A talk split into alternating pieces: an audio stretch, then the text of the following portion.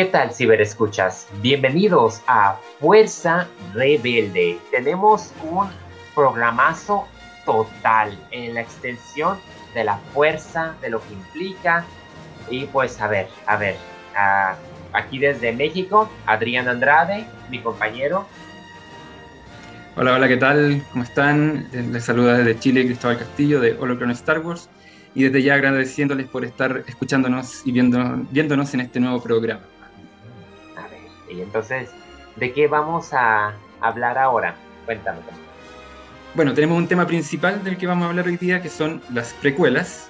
Vamos a hacer una especie de análisis de distintos puntos de vista, contexto, analizar a los personajes quizás de un punto de vista más psicológico y eh, básicamente extendernos en todo lo que son los episodios 1, 2 y 3 de la saga.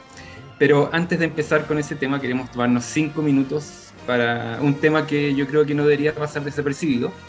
Es que, em, bueno, estamos en temporada de premiaciones, hace poco fueron los eh, Globos de Oro, se vienen los Oscars, pero también hay otros premios como los premios Saturno, que se encargan de premiar lo mejor de la ciencia ficción, la fantasía y el... Y el terror, sí, el terror, perfecto.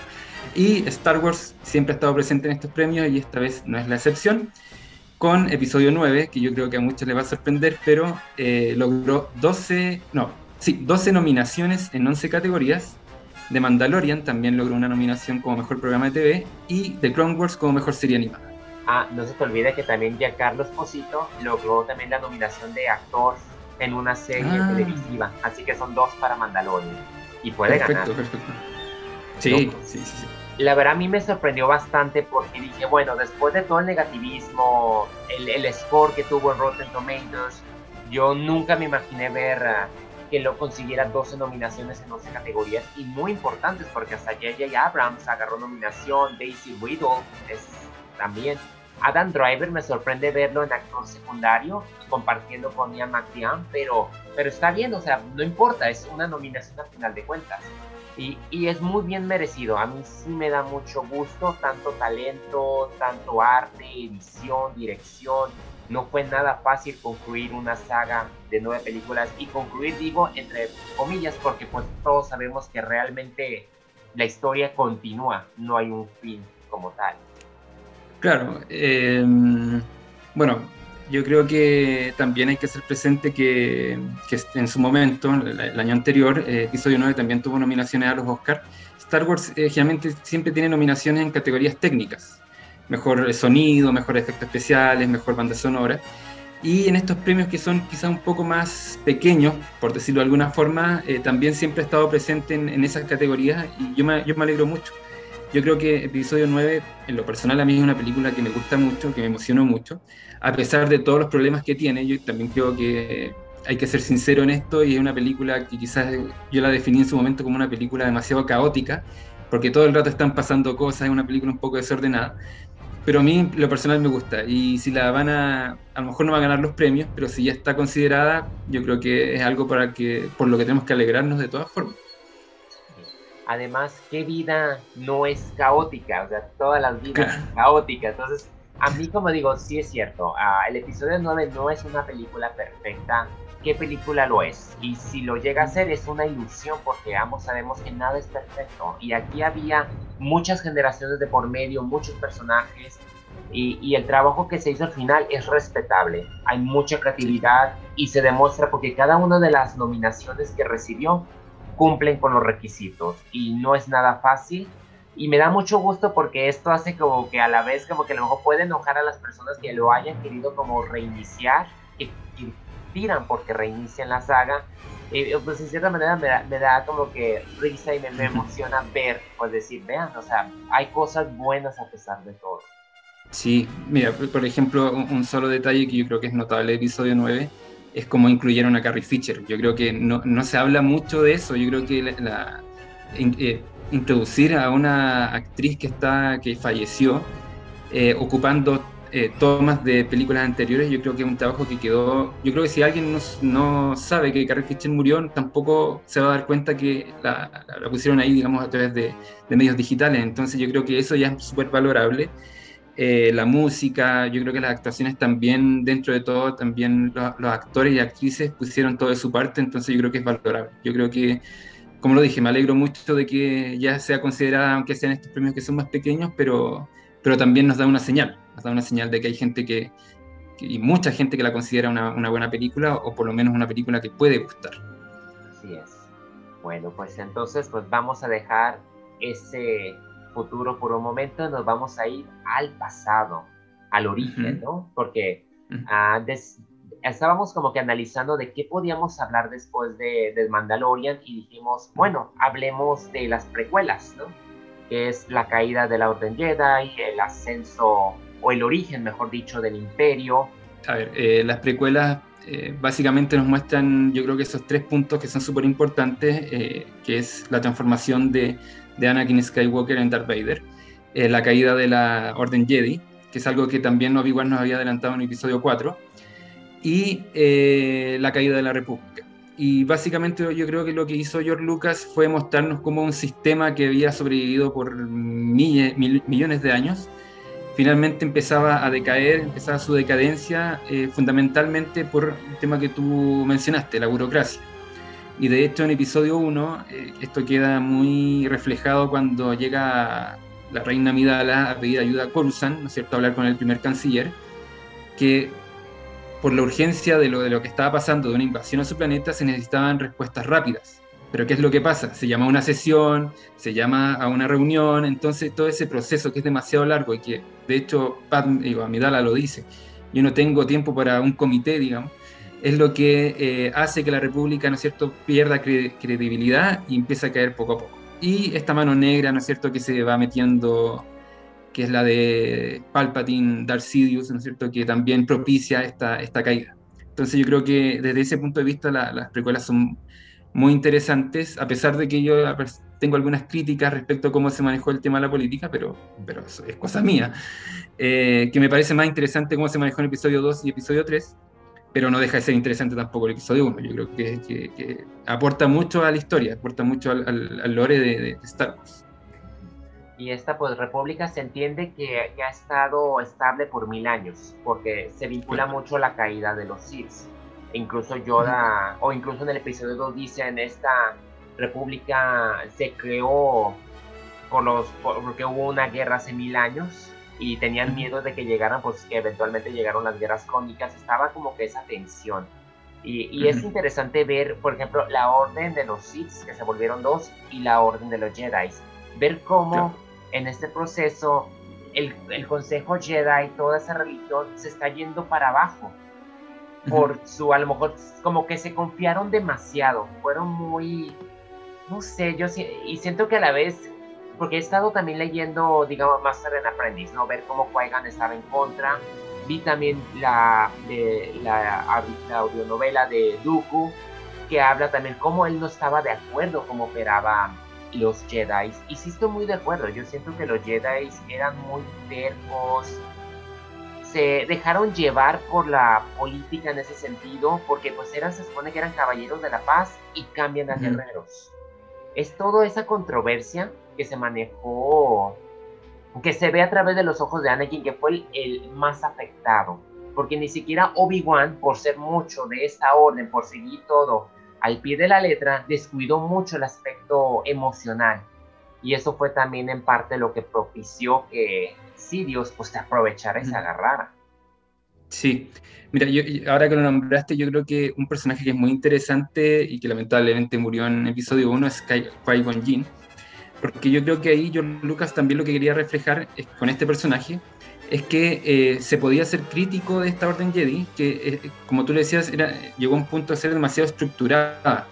Era un poco, yo creo que lo, asimila un poco a, lo que, a la crítica que, por ejemplo, se le hace a la Iglesia Católica de que debería como ir a eh, evolucionar acorde a los tiempos y no quedarse estancada en, en, base a ciertos valores, en base a ciertos principios. Yo creo que la orden Jedi pasó algo parecido eh, y Qui-Gon era también muy crítico de esto. De hecho, en, una escena de episodio 1, cuando van caminando por una especie de balcón, eh, Obi-Wan y Qui-Gon, eh, creo que es ahí cuando le dice, usted podría estar en el consejo, pero, pero por su actitud no lo está.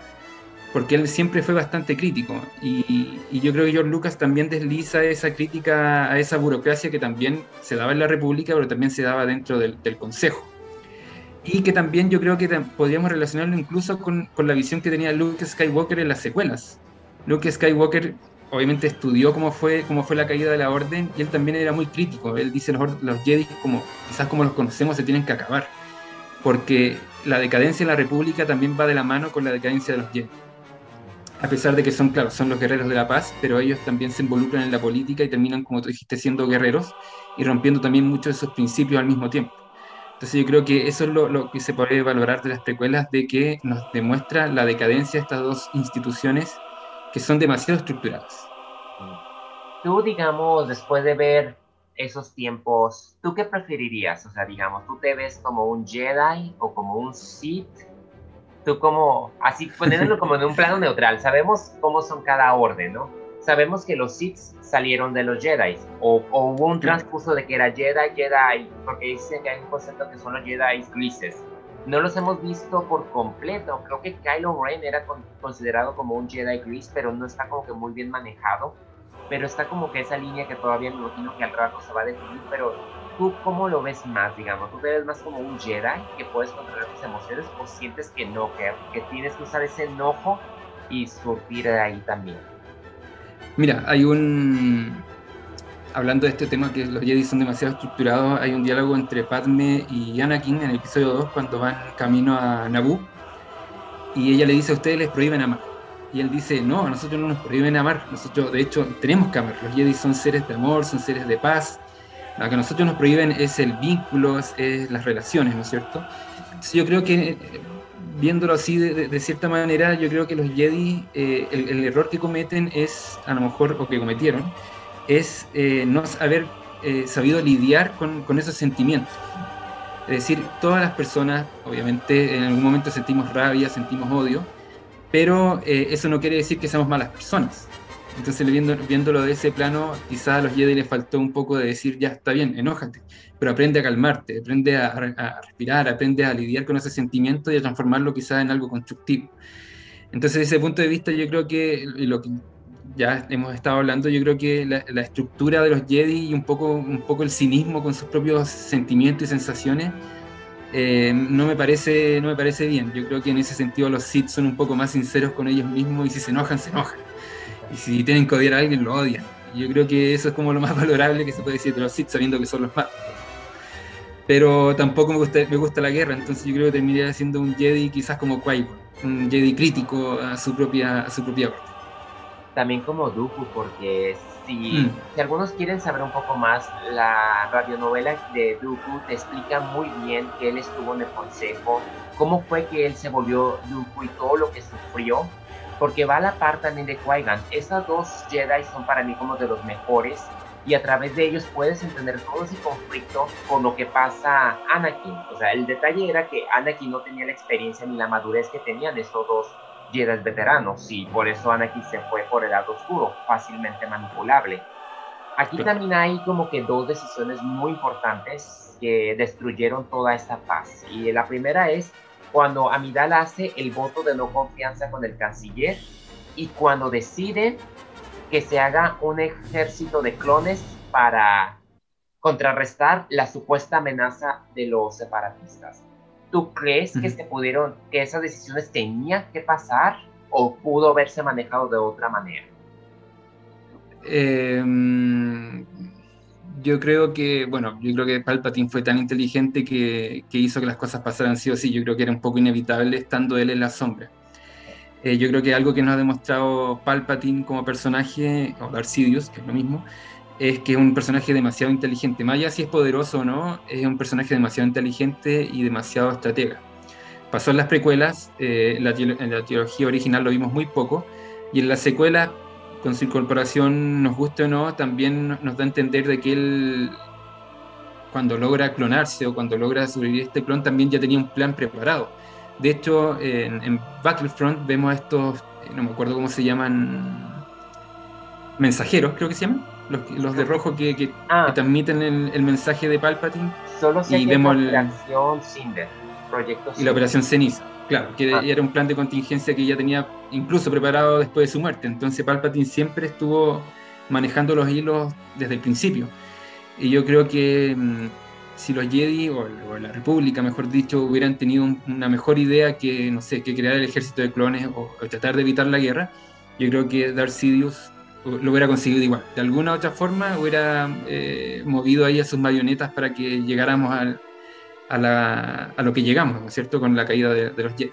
O sea, era, era inevitable, tenía que pasar porque, bueno, si me pongo en el punto de vista de, de Amidala, pues era prácticamente Naboo, su gente estaba sufriendo entonces ella tenía que actuar de, de una u otra forma, que al final de cuentas ella misma tuvo que regresarse al planeta y defender, pero pues el daño ya se había, ya se había hecho. Y, curiosamente todo vino de Nabo porque pues Yaya Binks fue quien le dio el voto al canciller de poderes de emergencia, que de ahí fue donde se agarró. Entonces, entonces al parecer era inevitable quien fuese que tuviera que tomar la decisión, era, ya iban hacia allá. Y ahí en parte yo creo que en parte la culpa se le puede tener un poco al Consejo Jedi por haber sido, por haberse enfocado más a ellos y hay una postura que a mí se me hace como que digo, así como que ellos no se meten en violencia, como que son muy hacia atrás, ¿no? Así como que no, si, yo, no, yo no, no, no intervienen, al menos que no sean atacados ellos directamente y es donde está como que los dilemas muy,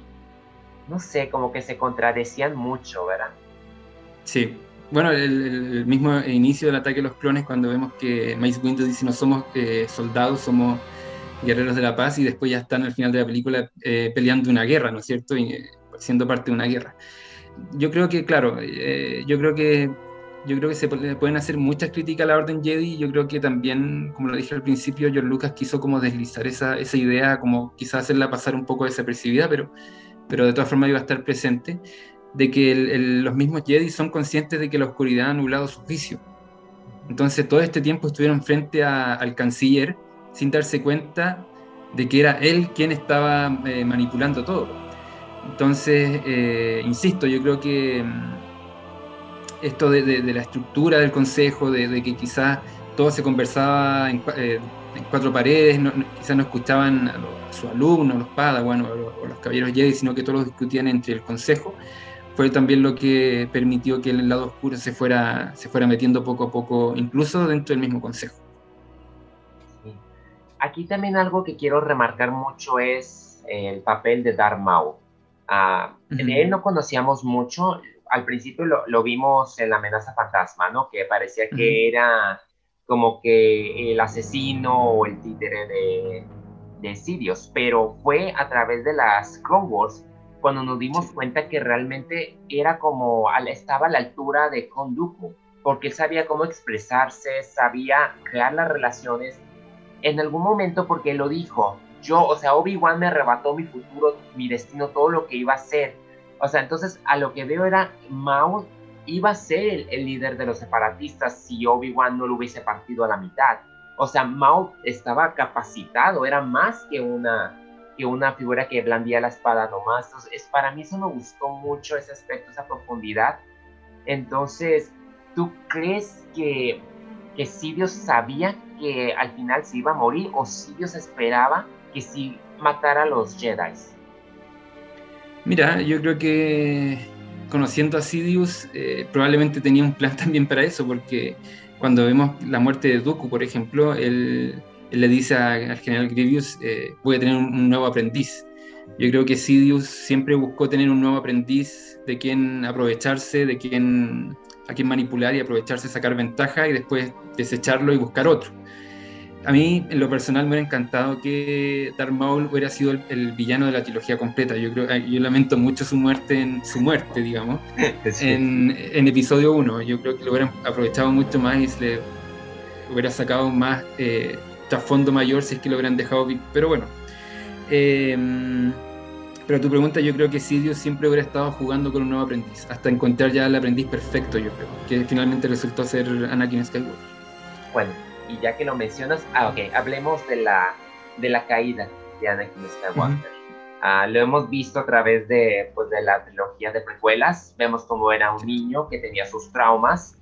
Estaba un poco adulto cuando lo ingresan al Consejo Jedi, digamos que tiene como que ese boom de, de, de Qui-Gon, porque si un Jedi te está diciendo que tú eres la profecía, pues eso a mí también me pondría, se me subiría el ego a lo mejor de cierta manera, y pues, ¡pum!, que se te muere Qui-Gon y entra Obi-Wan y como que hay un choque y están complicadas las cosas, entonces, o sea, todo es un desarrollo muy complejo y, muchos criticaban que, la actitud en que fue interpretado, que se miraba muy maduro, o sea, es que puede existir, o sea, eso no lo hace más ni menos a una persona, o sea, la actitud es, es parte de, hay personas que sufren eso que sufrían aquí y eso los vuelve muy vulnerables mentalmente, o sea, no eran fuertes, no analizaban un poco las cosas, no se daban cuenta.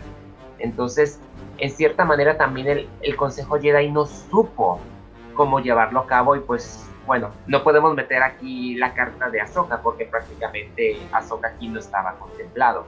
Ya tener a Ahsoka ya nos mostró otras facetas que bueno, Yoda en cierta manera sí lo quiso ayudar a, a aspectos que no lo miramos en esa trilogía. Sí, el, mira, ahora que lo, mientras hablaba, estaba pensando, eh, obviamente, claro, cuando Qui-Gon conoce a Anakin y Anakin empieza como a escuchar de que él es el elegido, obviamente eso es una carga enorme sobre un niño. Estamos hablando de, un, niño de cuántos, 10 años, no, no, sé cuántos, cuántos tenía, 9 años tenía Anakin.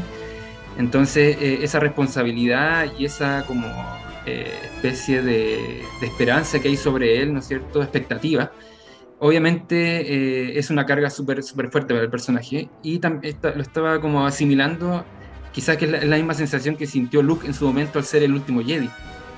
Todo, todo el peso de, esta orden está sobre mí. Y los dos fracasan en, sus distintas épocas. Anakin lamentablemente fracasa eh, por una serie también de, acontecimientos que lo van hundiendo poco a poco. Y que yo creo que es, es interesante. Quizás a mí, en lo personal, eh, el episodio 3 es el, bueno, el que más me gusta de, las de las precuelas, pero creo que la, la, transformación de Anakin fue un poco rápida, yo lo hubiera hecho un, poco más lento, pero, pero independiente de eso, em, creo que eh, Lucas también nos muestra muy bien cómo una persona buena, de buenos sentimientos, de buenas intenciones, termina convirtiéndose en el villano más grande de la galaxia. Yo creo que, que eso también es notable notable. Y, y, y, cómo nos muestran a este Anakin que no solamente se vuelve un ser malo, o sea, también, no, solamente se puede analizar desde la moral, sino que también desde el punto de vista psicológico. Yo creo que Anakin es un personaje en ese sentido súper interesante desde el punto de vista psicológico, porque hay, hay una gran cantidad de traumas, de situaciones límites, ¿no es cierto? está esta limitación del, del, consejo que no lo quiere transformar en, en maestro, entonces yo creo que es un camino de frustración, de tristeza, de expectativas que realmente provocan su caída. Sí, demasiado frustración porque ahorita me puse mucho a pensar que su problema era que él sentía que él debía ser mejor que todos porque él iba a traer el equilibrio, pero era un equilibrio que no se comprendía, que nadie entendió exactamente lo que era ese, ese equilibrio. Entonces, sí es muy, o sea, ponerte a pensar de que tú quieres avanzar y los propios consejos te frenan, pues sí, es algo que te, te mete más ese coraje y él lo único que sabía usar mucho era el, era el enojo. Él recurría mucho al enojo, hasta, el hecho de que cuando Obi-Wan va a tratar de volverlos el lado luminoso al encontrarse con Padme, Anakin explota totalmente, de un modo que Obi-Wan dijo, bueno, en algún momento si me pongo en la psicología de, de Obi-Wan, yo lo miraba como que, ok, que explote, que tire todo y se va a calmar como hermanos, porque lo miraba ya como un hermano.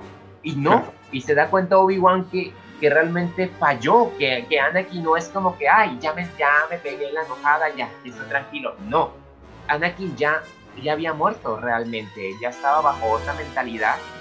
Y, ay, ahorita que me acuerdo mucho, es que a mí me impactó mucho cuando Padme le dice, me, me, está rompiendo el corazón, está yendo por un camino que yo no puedo seguir. Ahí fue cuando cuando, o sea, la expresión, el rostro, si lo miras con el episodio 2, es muy distinto. Es un Anakin totalmente que, que acepta el lado oscuro y a través de ese odio se mantiene ahí porque sí, o sea, esa bondad que tanto dice Padme, que Luke también lo sigue, es que todavía hay bondad. O sea, él tiene la bondad, pero él la tiene como que cada día lo alimenta con enojo y vive en negación. Y eso es intenso, la verdad. Sí, es súper intenso y, estaba pensando también de que Anakin en el fondo es un personaje eh, en el que mucha gente desconfía. Mace Windu desconfiaba en él. Eh, Obi-Wan yo creo que también desde cierto punto de vista también, no sé si desconfiaba de él, pero, pero también lo miraba con cierto recelo. Entonces, claro, él, la única persona que, que cree que lo puede comprender es eh, Palpatine. Porque claro, en esa escena cuando vemos que, que llega Padme a, Mustafar y después llega, digo, aparece Obi-Wan en la nave, la primera sensación que tiene Anakin es, hasta Padme me está traicionando. Y por eso la ataca y, ahí empieza esa pelea, pero, pero claro, yo creo que el, ahí Palpatine también supo jugar muy bien con las carencias que tenía Anakin. Anakin fue un personaje siempre muy carente de, cariño. Eh, se separó muy, muy pequeño de su madre, eh, siendo y, más encima sabiendo que su madre se había quedado como una esclava en Tatooine. Entonces, ese, ese, esa carencia de cariño no la, nunca la pudo compensar. Y luego, o sea, cuando va a Tatooine para tratar de rescatarla, se le mueren sus brazos.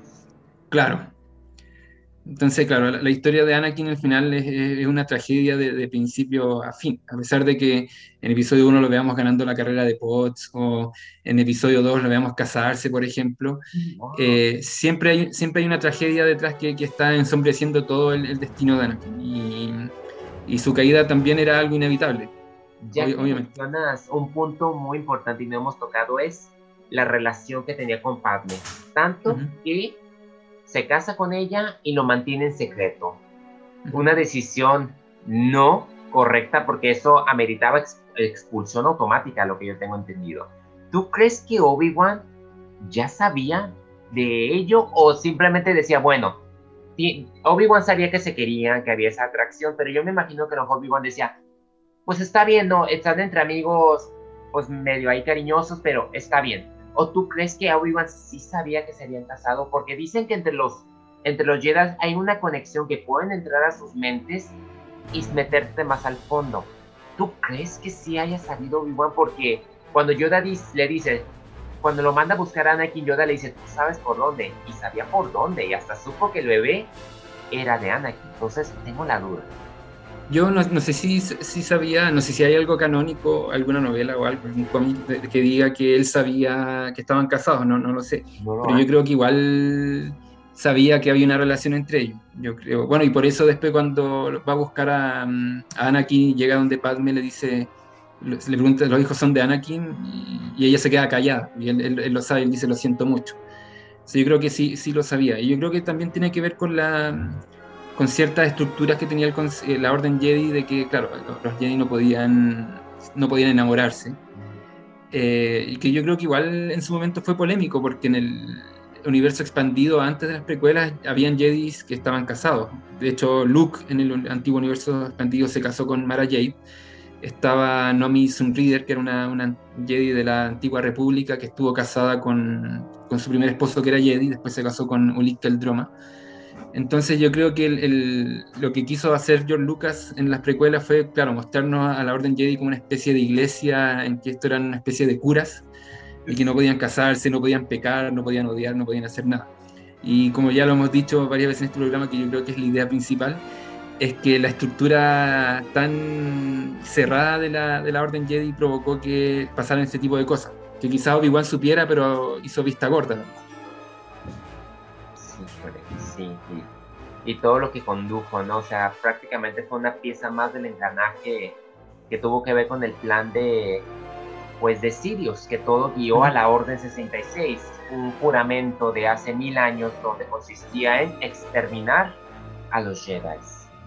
Y, y hablemos de esos eventos que marcaron, pues, este trío de precuelas. Hablemos de esos ¿qué otros a ti marcaron? Porque sí, la Orden 66 para mí sí fue muy impactante. Yo creo que para cualquier fan eh, fue terrible de ver la forma y yo siento que se quedaron un poquitito cortos. Yo siento que pueden haber sido más todavía.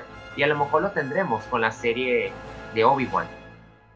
Sí, yo creo que, mm, bueno, de hecho ya se ha complementado un poco con The Clone Wars, al final de la, la séptima temporada coinciden temporalmente con la Orden 66, vemos qué estaba pasando con Ahsoka, Rex y otros personajes.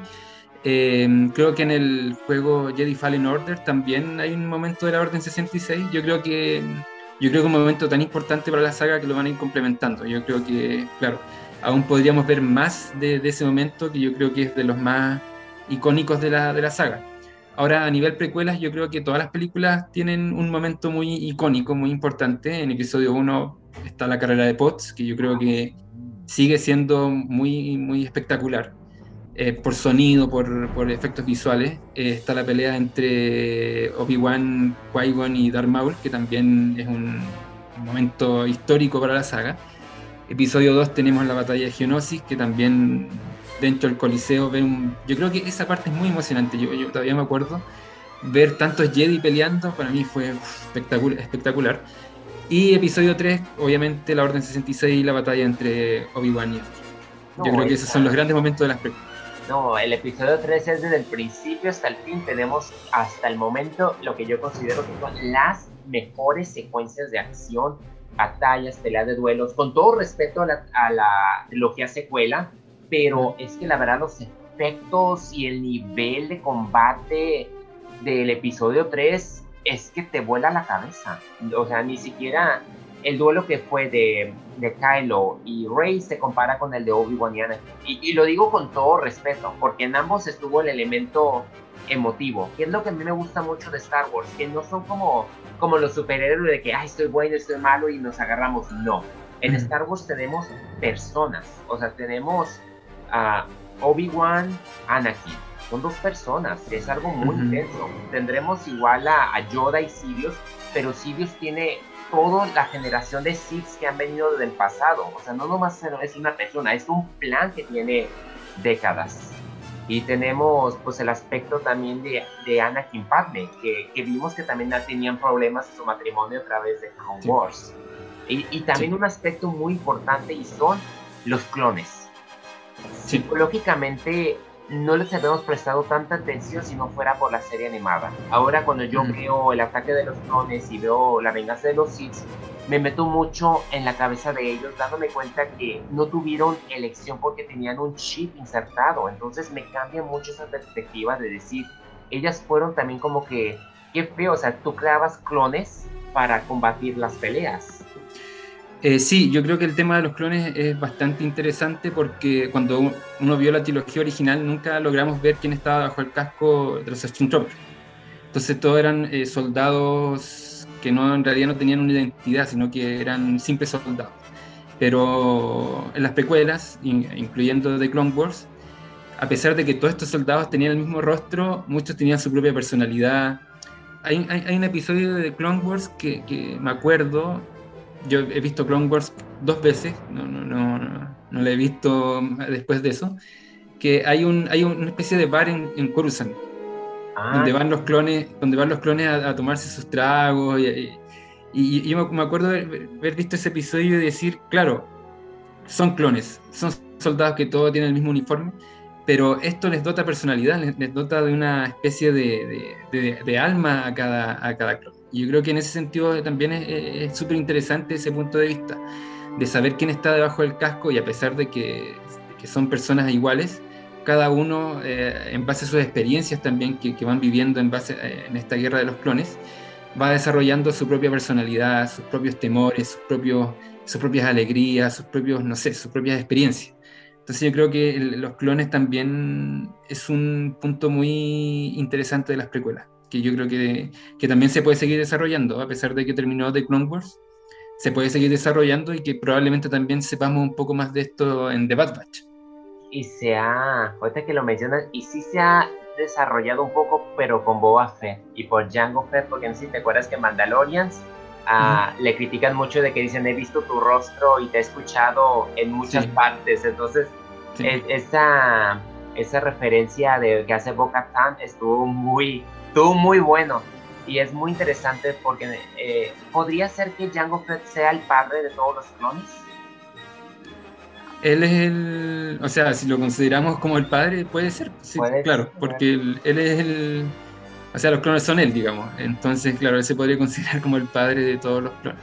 Y, claro, y es notable lo que hace Bo-Katan, porque, o sea, en esa escena de Bo-Katan con, con Boba Fett, porque claro, probablemente ella escuchó esa voz muchas veces y para ella son todos iguales. ¿ya? Pero nosotros sabemos que no, que, que, todos los clones, a pesar de ser iguales, no, no son lo mismo. Sí, yo creo que es, un punto muy, muy, muy importante. Es que si algo tenemos que coincidir es que las precuelas de Star Wars presentó muchos más personajes que las clásicos. Sí, no, mira, lo conversamos en el, no me acuerdo, en unos programas anteriores, eh, y hoy día estuve buscando el documental y no lo encontré. Yo pensé que era el, documental uno que se llama Imperio de los Sueños, ah, pero, pero, no era ese. Probablemente sea uno de los making of de, las precuelas, donde George Lucas dice lo que yo quería hacer con, con estas películas era ampliar el universo Star Wars, era mostrar eh, cómo era la galaxia, ¿no es cierto?, en, en sus momentos de gloria, o ya cuando empezaba esta gloria, empezaba a caer pero por eso nos muestran Coruscant, que es, también lo hemos dicho antes, es una ciudad modernísima, llena de edificios, llena de, diseños también muy novedosos. Entonces yo creo que, claro, lo que lograron las precuelas fue expandir el universo a muchos planetas, muchos personajes, muchos diseños, muchos eventos también, e independiente de la opinión que uno tenga de las películas en sí. Eh, yo en muchas ocasiones de mi vida he sido muy crítico con las precuelas, pero eh, no, es innegable que, han aportado muchísimo al universo Star Wars, muchísimo. Y a los demás también cabe señalar, porque si no hubiese sido por las precuelas, no hubiese salido las precuelas de The Hobbit, uh, no se hubiese reiniciado Batman, ni siquiera James Bond con Casino Royale. ha, ha, habido alguien también con Prometeo, o sea, Star Wars con las precuelas picó un antecedente y ya después muchos, y todavía muchos se siguen respaldando.